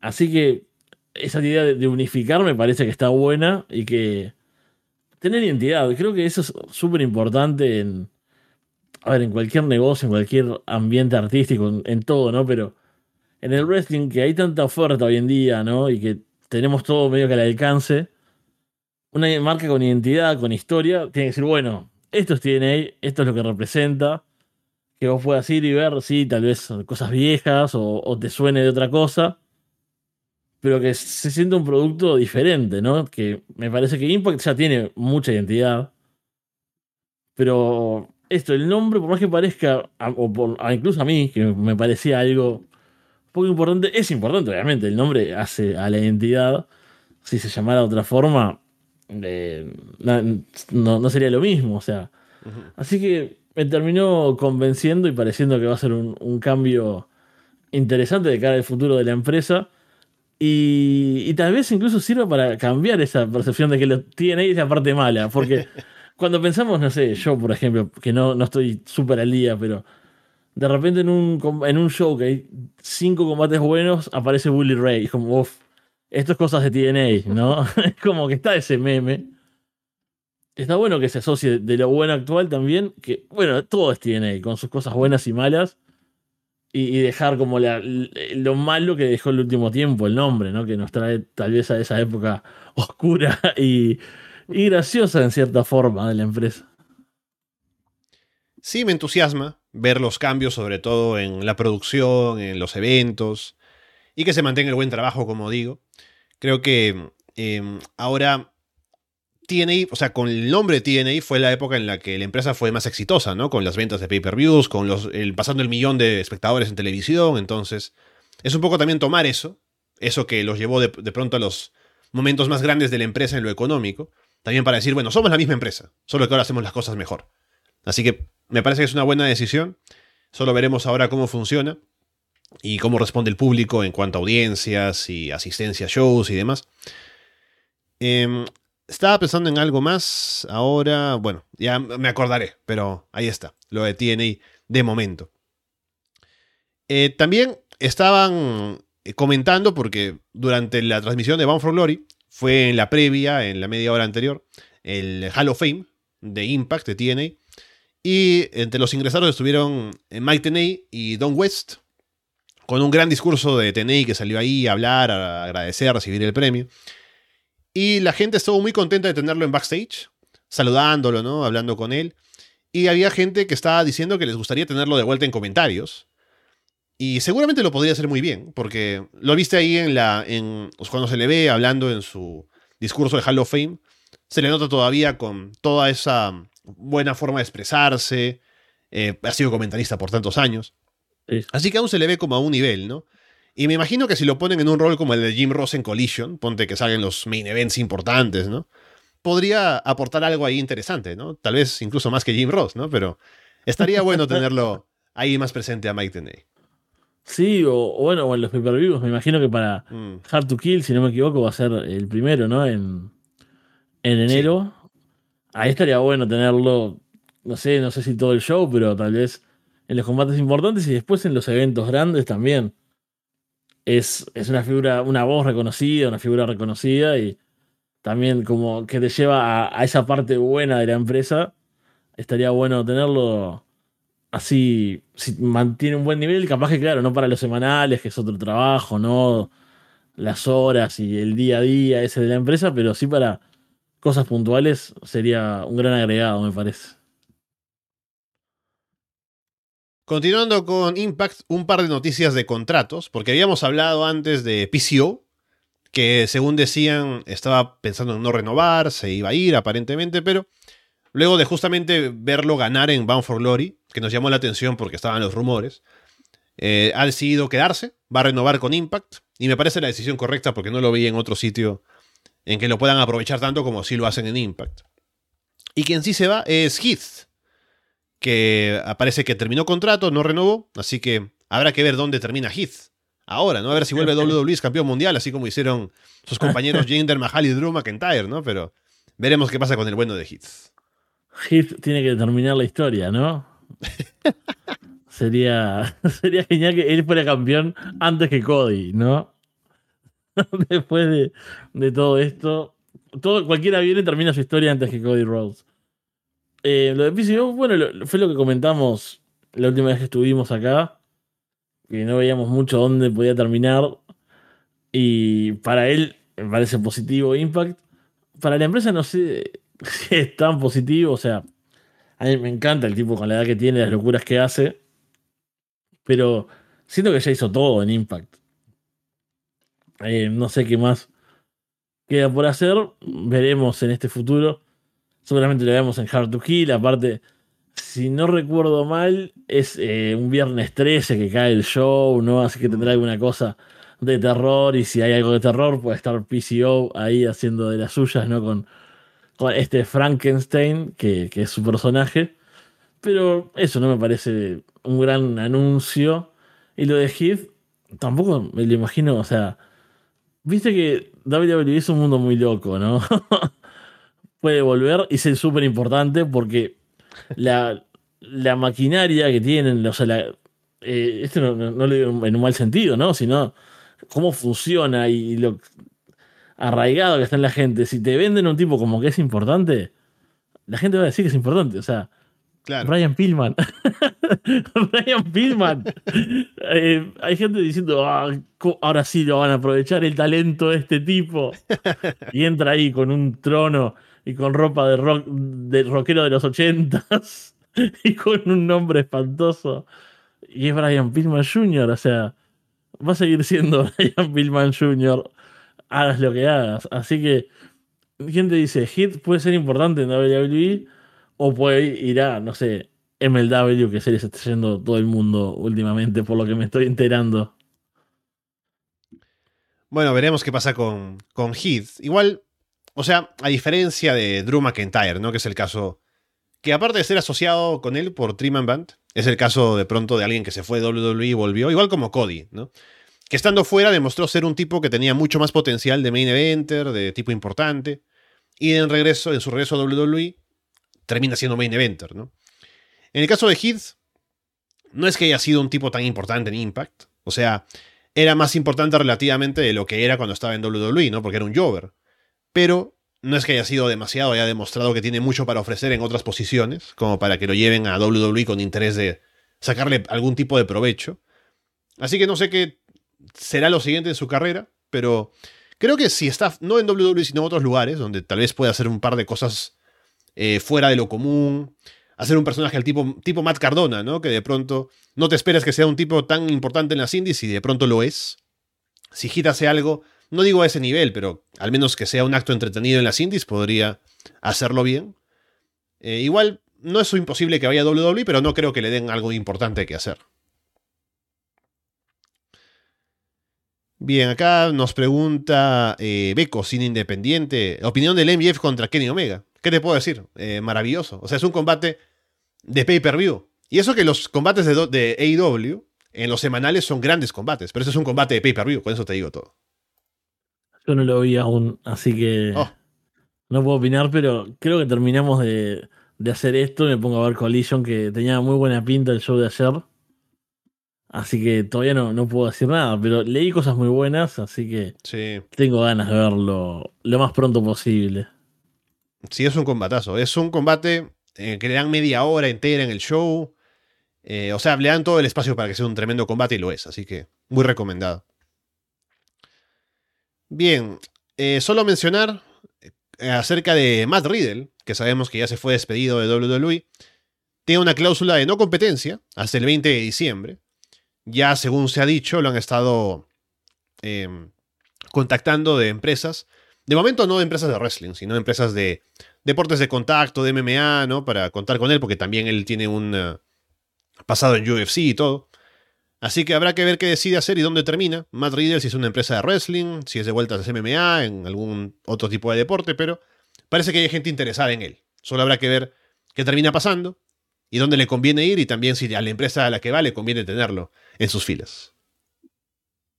Sí, es un tipo, bueno, problemático por varios puntos. No, sé, no me imagino All Elite, por ejemplo, llevándolo, es ese tipo que no te va a aportar tanto como todo el problema que te puede generar de imagen y demás. Bueno, o de confianza, ¿no? Porque también tema con sustancias y ya, no sé, las últimas cosas que habían pasado también eran un poco extrañas. Sé, si fuese en el wrestling, termina en XPW, donde va toda la gente cancelada y con reputación cuanto menos dudosa. Pero. Y también las artes marciales mixtas es un mundo donde no hay, eh, me parece, tanta preocupación por ese aspecto de la vida de, los luchadores. Así que. Depende de qué tan grande la empresa, ¿no? Porque. Sí. O sea, si es UFC, seguramente. Bueno, ahora mucho menos porque están asociados a todo el tema de TKO, ¿no? Pero... otra empresa, ponte. Eh, ¿En qué empresa fue que pelearon? Em, ¿Quién era? Kimbo Slice contra Baba 5000, ¿no? ¿En qué empresa fue que hicieron ese combate? o sea, no importa, ¿no? No importa mucho lo que pase detrás.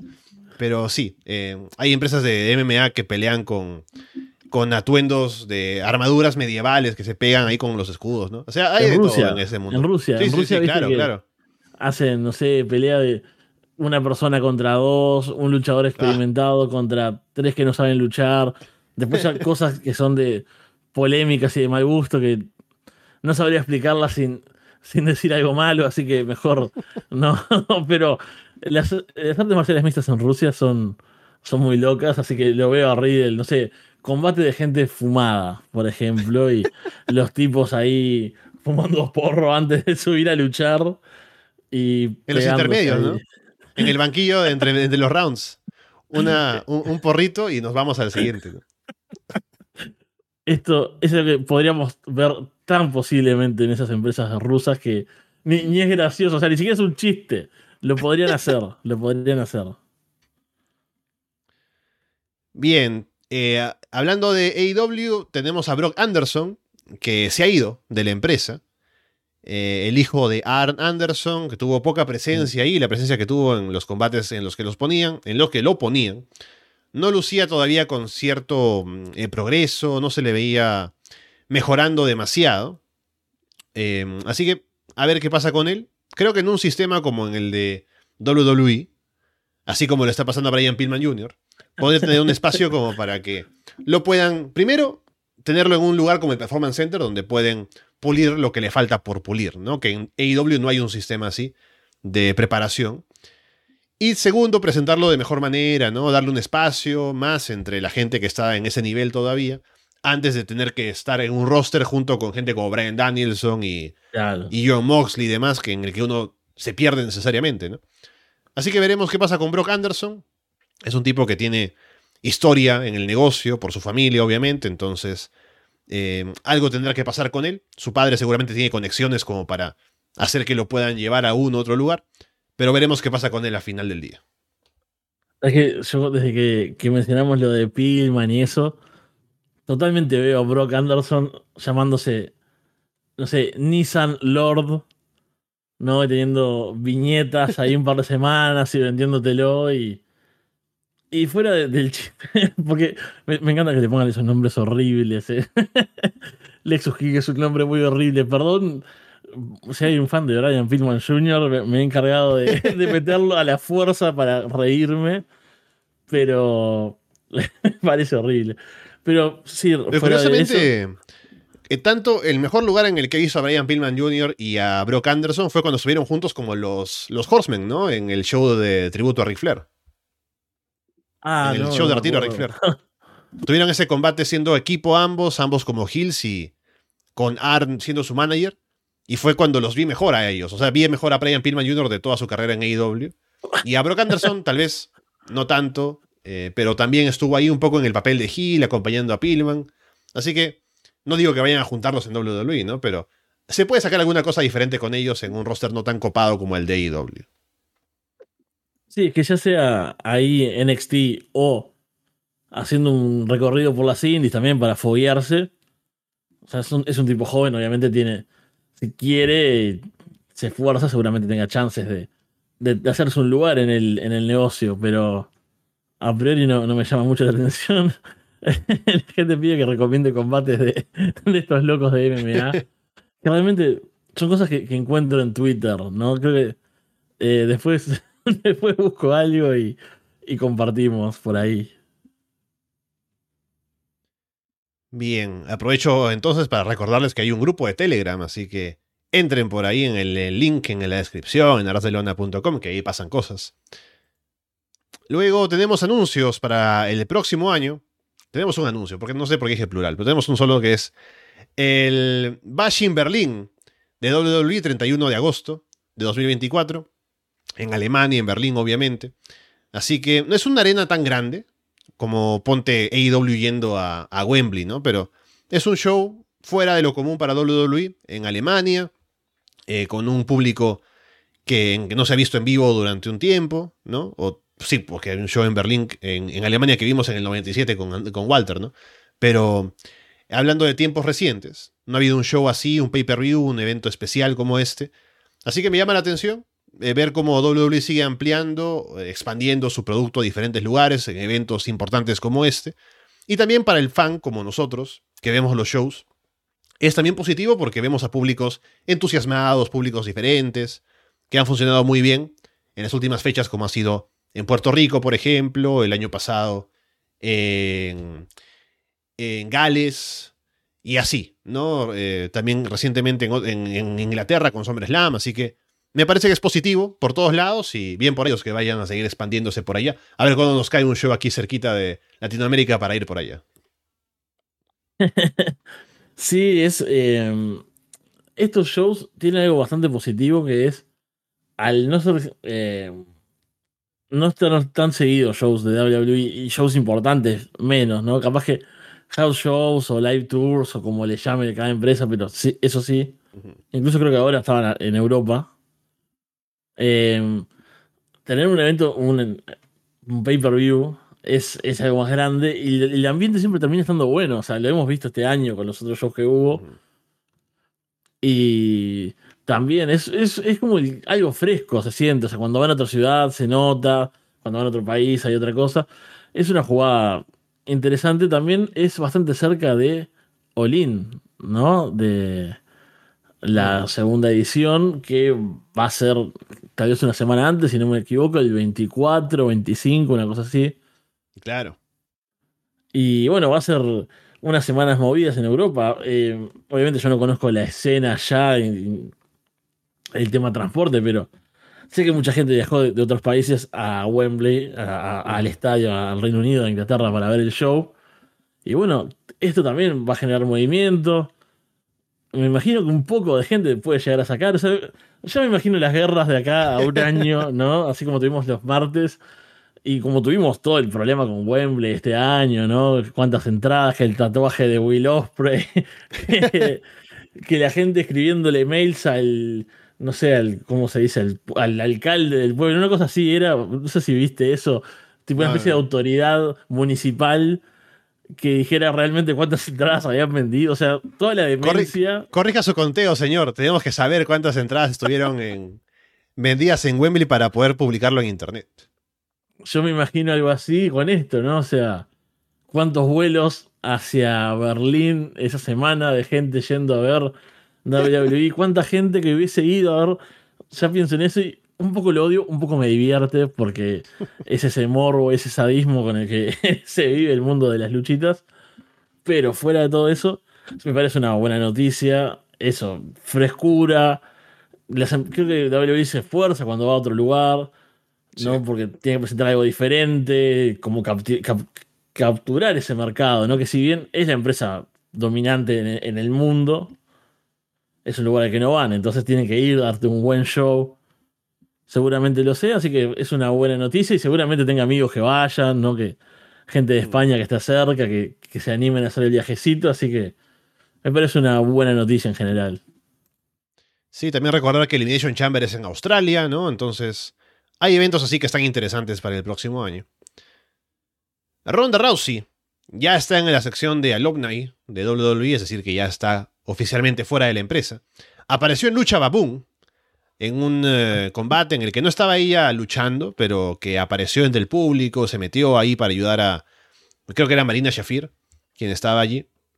Entonces, ya ha tenido algo de acción fuera de WWE y también sabemos que va a estar en, en, Wrestling Revolver, entonces parece que se hace un paso por las indies. No sé qué tan comprometida esté en seguir haciendo carrera en el wrestling de manera continua.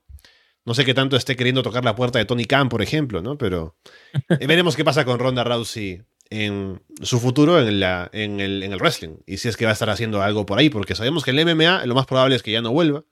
Pero a ver si quiere hacer algo por fuera de WWE que podría ser incluso llamativo hasta ver qué puede hacer, ¿no? Pero sabemos sus virtudes, sus defectos. Así que a ver cómo se puede aprovechar a ella en una empresa que no sea WWE, que también sea algo mainstream. Sí, fue muy, muy loco ver ese combate. O sea, cuando me llegó el video ahí en un grupo, ¿no? De, con amigos que, hablamos de luchas. ¿Qué diablos hace Ronda Rousey en una indie? Aparte de una indie completamente random, ¿no? Lucha Baboom. O sea, ni, yo la, tengo vista, ¿no? O sea, sé de su he escuchado, escuché hablar de ella hace, hace, tiempo, pero no había visto shows. O sea, no, he visto shows enteros. Sé que gente va disfrazada, ¿no? Y hace cosas. Eh, como que es un show medio de comedia, ¿no? Pero no, sabía, no sabía mucho de. O sea, no he visto shows enteros ni nada. No, me acuerdo que estaba Joey Ryan en su momento, ah. ¿no? Hace años, pre-cancelación, pre-speak out, todo. Pero también yo pensaba, eh, Ronda no estaba demasiado motivada en los últimos momentos, ¿no? Y, se notaba, eso se ve, se ve muy claro cuando, cuando es un luchador que está trabajando nada más, es muy notorio y es bastante negativo. Este combate lo vi, es un combate que dura, no sé, cuatro minutos, o sea, es una exhibición, pero es divertido porque se nota que está ahí porque quiere, claramente. O sea, está con Marina Sheffield, que es amiga, hacen un combate improvisado, ¿no? Como que salta ahí a defenderla y terminan sonando la campana y se da el combate. La gente reacciona porque, bueno, Ronda Rousey luchando ahí de la nada en un show completamente random. Pero lo poco que vi yo te digo, esperaba, esperaba menos. O sea, incluso no, hay, no se puede calificar mucho a partir de un combate, ya te digo, de 5 minutos en una indie, cualquiera, perdida, con una cámara mm, nada profesional también. O sea, no es un gran material para juzgar nada. Pero yo me esperaba algo peor realmente, ¿no? Ronda vendiendo cero, preocupándose de nada, o sea, haciendo un par de derribos y una llave, pero lo que dura el combate es correcto, ¿no? Y me imagino, bueno, esto en otro entorno, ¿no? En una indie que salga, no sé, por Fight Plus, eh, como Revolver, que es el caso, me parece que salen por ahí. O bueno, o, en una empresa grande como, como All Elite. En GCW pensaba, no sé, en, el Bloodsport. Uh. ¿No? Ahí luchando, como ha estado, ha estado Marina Shafir, por ejemplo, ¿no? No es tan loco. Y sería un nombre bastante grande de poner en, en un Bloodsport. O sea, todo lo que quieras de Ronda Rousey, pero es, campeona de UFC, es una figura bastante mediática. Entonces, tenerla en un Bloodsport, imagínate, sería un golazo, ¿no? Así que, por un lado, es como que yo ya al final había terminado totalmente desencantado con Ronda Rousey. Creo que su último paso ahí por WWE fue bastante pobre. Pero una ronda motivada, haciendo cosas que quiere hacer, ¿no? Porque también pienso eso, está contrato, teniendo luchas que, que no quiere tener capaz. Y ya hemos visto cuántos luchadores en ese punto y después mm. reviven sus carreras. Capaz que no te digo que vaya a tener un run larguísimo, que se vaya a la Elite y que luche cinco años más, pero un run por las indies haciendo cosas que le gusten, luchando con Marina Jafir. Bueno, ahora van a ser equipo ahí en Revolver. No sé si qué tantas luchas individuales quiera tener. ¿no? Capaz que tiene más ganas de, estar en equipo, pero se parece que es algo interesante, una puerta que se abre ahí y la podremos juzgar a medida que vaya teniendo más encuentros. Si yo de ser Tony Khan también tendría un interés en Ronda. Sí.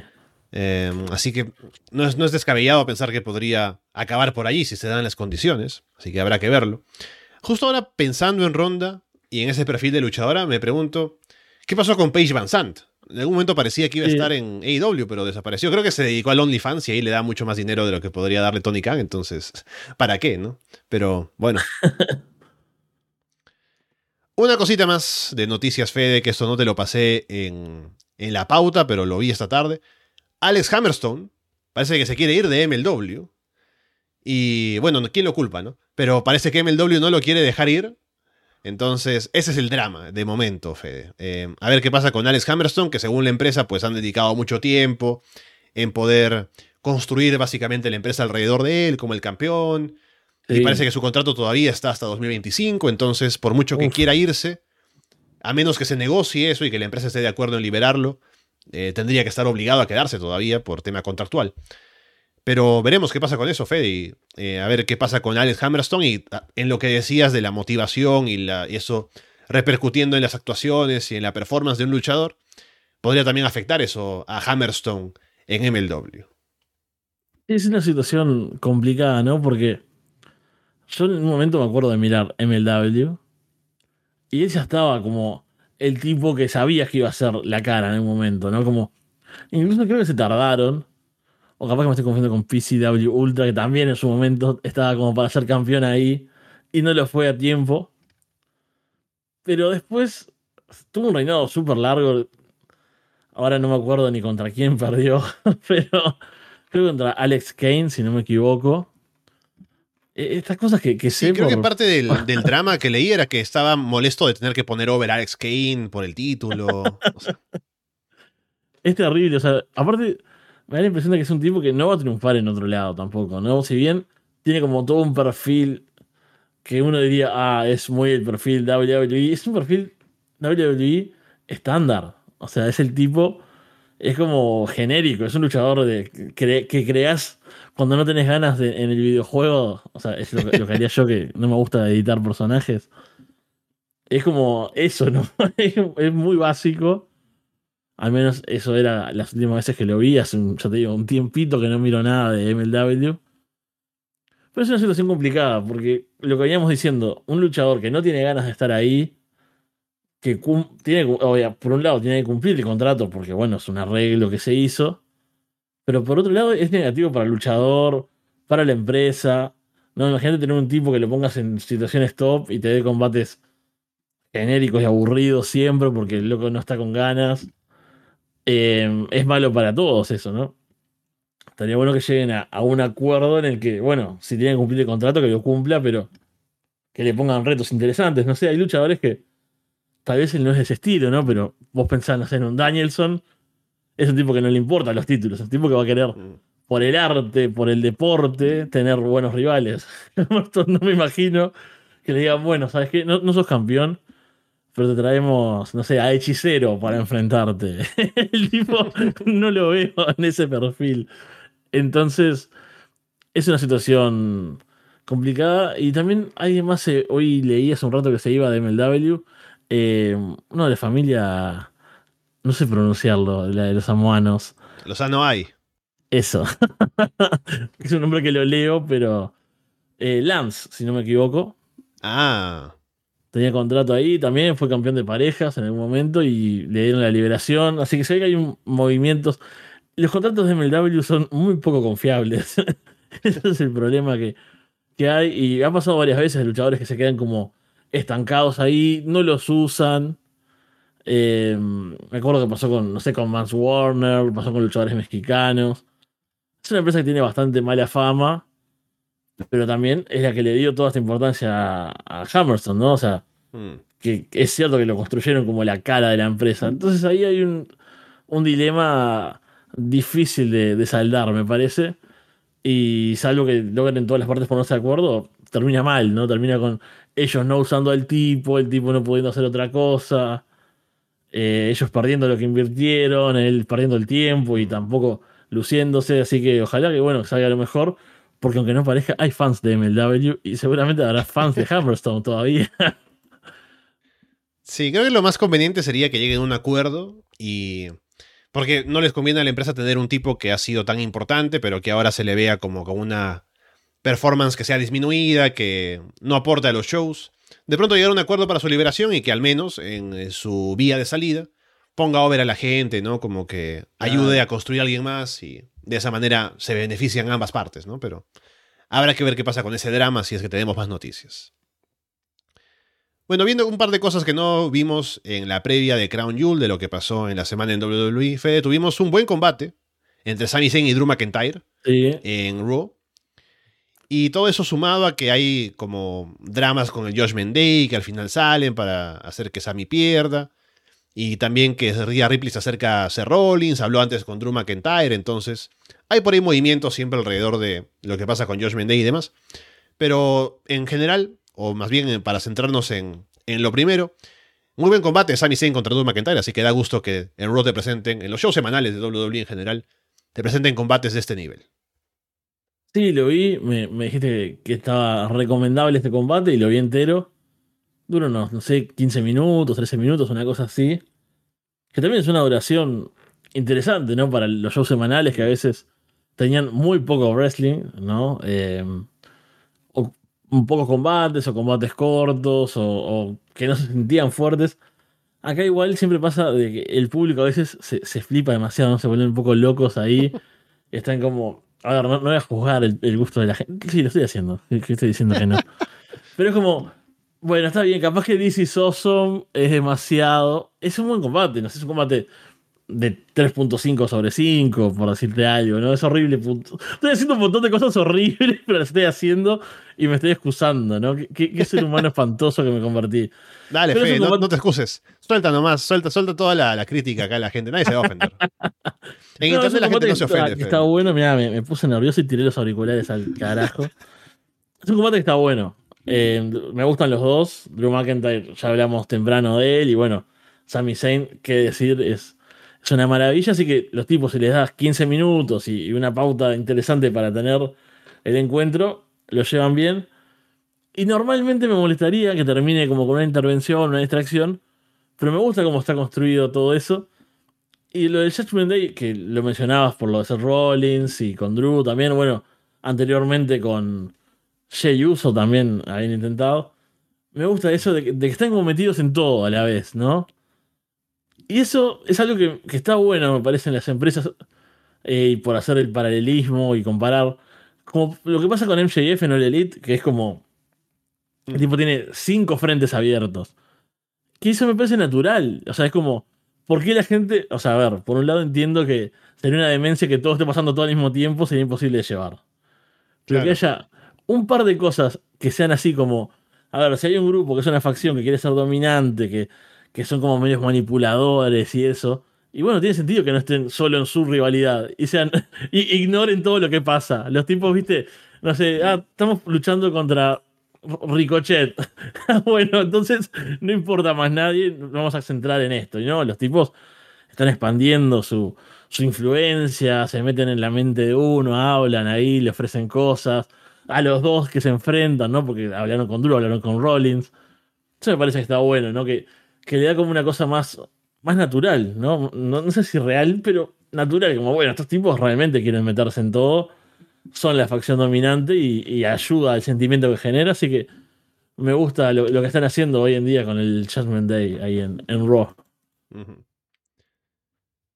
Sí, luego podemos mencionar también que hubo un combate de Nikki Cross y Natalia contra las campeonas de parejas, ¿no? Piper Niven y Chelsea Green. Y Nikki Cross está como en un trance, ¿no? Que no hace caso a nada y luego abandona a Natalia, ¿no? Que bueno, eh, no sería la única que abandonaría a Natalia de ser, su compañera. Pero sí, o sea, básicamente vendiendo el personaje de Nikki Cross que está loca, ¿no? Y, eso, así que a ver si hay un poco más de, de juego con eso, pero al menos algo interesante para Nikki Cross ahora que ha vuelto a WWE. Sí, me decís Nicky Cross y Natalia son dos nombres que no me generan muchos grandes recuerdos. Y esto fue, empezó en, esta semana, ¿verdad? No, había pasado nada antes con, con Nicky en este plan. Así que habrá que ver cómo sigue. No le tengo demasiada fe, no por ella, o sea, ya me parece que tenía cosas buenas como luchadora. Incluso el, el personaje, no sé, de Sanity, era divertido de ver. Sí. Pero bueno, su época de superhéroe fue tremendamente mala y, destruyó cualquier eh, tipo de interés que pudiera tener. Capaz que ahora sea un lado más oscuro y loco. Si está bien llevado puede ser interesante, pero este, esto poco que vi no me lo vendió demasiado. Y bueno, si está Natalia entre medio, menos. Nada, nada que tenga Natalia me, me va a interesar jamás, ni aunque pasen ¿Quién no abandonaría a Natalia? Dice Martín. totalmente, totalmente. Sí, TJ Wilson es el único, ¿no? Pero. bueno. Sí, pero TJ em, Wilson prefería mirar una lucha de Danielson. También. que eso reflotó hace poco, un, un, video de Total Divas, creo que era. Bueno, hablando de SmackDown, un par de cositas ya para cerrar. Lo primero, hubo un ataque de Pretty Deadly a los Brawling Brutes, que estuvo muy bueno. Esto primero porque la semana pasada hubo un ataque de los Brawling Brutes a Pretty Deadly que fue en el spa. Y que los encontraron ahí no relajándose y los atacan, ¿no? En su, en su territorio, básicamente. En este caso, los Brawling Brutes están en un bar, que es el territorio de ellos.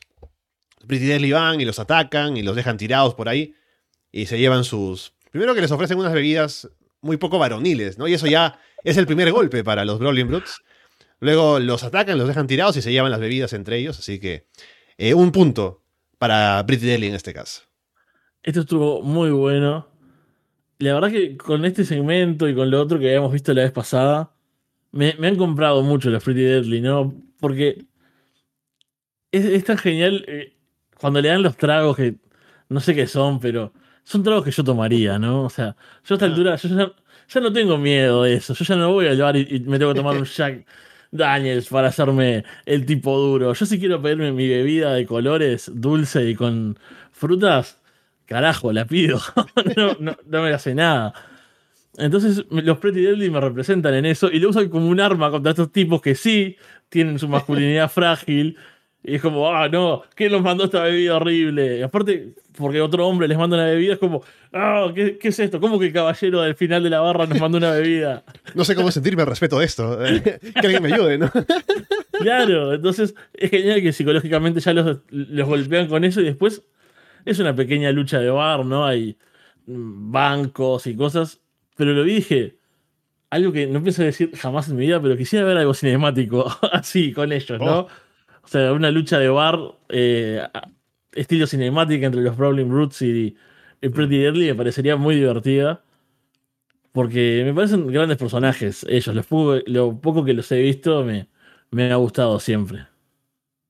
Sí, me gusta también que aparte de cómo se vende su personaje y cómo son, que tengan estos momentos en un ataque físico en el que se vean también imponentes, ¿no? Que puedan tumbar a los Brawling Brutes. Así que me parece que les viene bien también eso para su credibilidad. Y finalmente hubo un combate en SmackDown entre Dragon Lee y Cedric Alexander, que me sonó un, combate mucho de AEW, ¿no? Un combate como de Dynamite, ¿no? Que de pronto tienes a dos buenos workers en el, en el roster y dices, bueno, que luchen, ¿no? Y si bien Dragon Lee no es un tipo que tenga demasiada presencia todavía, porque acaba de llegar al roster principal, y Cedric Alexander es un buen luchador, pero que ha estado bastante relegado en los últimos tiempos a cosas no muy importantes. Dice, bueno, que vas a hacer un combatazo, ¿no? Y los pones a hacer un combate en medio del show. Y es muy bueno, y el, público responde porque son dos, buenos, dos tipos que son muy buenos en el ring. Y funciona. Así que es curioso, en un combate que claramente bajo la dirección de Vince McMahon nunca habría pasado. Pero ahora que tenemos una visión diferente al frente de WWE, se puede buquear un combate así, que no es para que cualquiera de los dos de pronto salga de aquí sea un main eventer, ¿no? Pero que es un buen combate para llenar un show y que los deja bien parados de cara al público, como para hacer algo con ellos a partir de ahora. Y que funciona bastante bien en el ring, sobre todo. Así que buen trabajo de ellos y también de parte de WWE ahora animándose a cosas diferentes. Sí, me, sorprendió también este lo vi entero. Combate corto, no sé, en torno a los 10 minutos. Pero muy ese estilo eh, de la mejor época de 205, tal vez, ¿no? ¿Te acordás de 205 mm. Live, aquel, aquel programa olvidado? que daba buenas cosas de repente, y era eso, era bueno. Tipos que van a luchar bien, tal vez no llamen tanto la atención, tal vez no sea importante la historia, pero el combate está bueno, y este es el caso de eso, y es bastante de la nada. Yo no, no sé en qué estaba Cedric antes de esto, ya completamente perdido. Estaba con Shelton hasta que lo despidieron. Ah, y claro, después de eso. No, nada. No, más nada. Y sale ahí, tiene un buen combate y es como totalmente de la nada. Es un combate intenso, ahí los dos salen a aprovechar por completo el tiempo. Es similar a lo que decíamos con, con Drew y Sammy, ¿no? Cuando tenés dos buenos luchadores, les das tiempo y le decís, bueno, podés hacer X cosa en este lapso, y los tipos van y cumplen, y no se precisa más nada. Y eso está bueno que pase en WWE. Yo me acuerdo de una época que, hace tiempo ya, ¿no? Cuando Claudio Castagnoli estaba en WWE, que era el encargado de tener el combate bueno de la semana. ¿no? Y de repente tenías, no sé, cosas horribles, no sé, en su amore, por decirte algo, luchando ahí. Pero tenías un Cesaro contra Sheamus, por, no sé, por nombrar. Eh, tenías un Cesaro contra algún luchador bueno de repente. Y les daban 10 minutos. Y tenías ahí en 2 horas, 3 horas de show. Un combate bueno de la nada. Me parece que está, está genial porque al fin y al cabo son shows de wrestling. Si, si bien el entretenimiento, la historia, el drama la telenovela está buena. Bueno, la gente viene a ver luchitas acá, así que que les den un poco de acción de buen nivel me parece que es un cambio que, le aporta al show y no sé, que incluso yo no digo que voy a mirar de vuelta a WWE porque haya un combate de 10 minutos de Dragon Lee. Pero sí que hay gente que está no tan alejada como estoy yo. Dice, bueno, si hay un poco más de acción, se puede animar a ver el show. No es solo una promo de Cody y una de LA Knight ahí en SmackDown. Bien, vamos cerrando ahora sí el programa por el día de hoy. Hemos hablado de varias cosas como siempre y estaremos la próxima semana en la revisión de Crown Jewel. Ya veremos los tiempos exactamente cómo hacerlo, pero lo más probable es que sea el mismo sábado debido a que tenemos ese show temprano. Por lo demás, agradecerles a ustedes que están por aquí siempre escuchándonos y también a Fede por estar esta semana nuevamente en el programa. Así que veremos qué pasa ahora con lo siguiente que nos toque revisar de los shows semanales, de lo que pasa en AEW, que lo seguimos siempre en el Patreon con Florida Vice, así que los animamos a que nos acompañen por allí. Que siempre, recordarles, hay una posibilidad de poder estar una semana sin pagar para que se descarguen todo y luego se puedan ir. Así que no hay ninguna, ninguna restricción si quieren hacer eso. Pero denle la oportunidad al Patreon para el contenido que tenemos por allí, que ya vuelve Monday Night también. Aparte que hace los horrores, off topic, el directo como siempre, los shows especiales. Así que tenemos mucho que ofrecerles en Arras de Lona. Y a ver cuando nos toca estar nuevamente por aquí juntos, Fede. Sí, en noviembre seguro tenemos una, una cita ineludible el 17. Que, bueno, después de esa fecha, pero con el regreso de Chris Hero. Así que antes o después, pero seguro vamos a estar juntos por acá. Y bueno, como dijiste, todo lo que es el Arras de Lona Universe, vamos a estar viéndonos y escuchándonos trabajando duro también para que vuelva pronto Triple Amenaza, así que estén atentos a eso. Y bueno, con todo eso dicho, por ahora los dejamos de parte de Fede From Hell y Alessandro Leonardo. Muchas gracias y esperamos verlos pronto.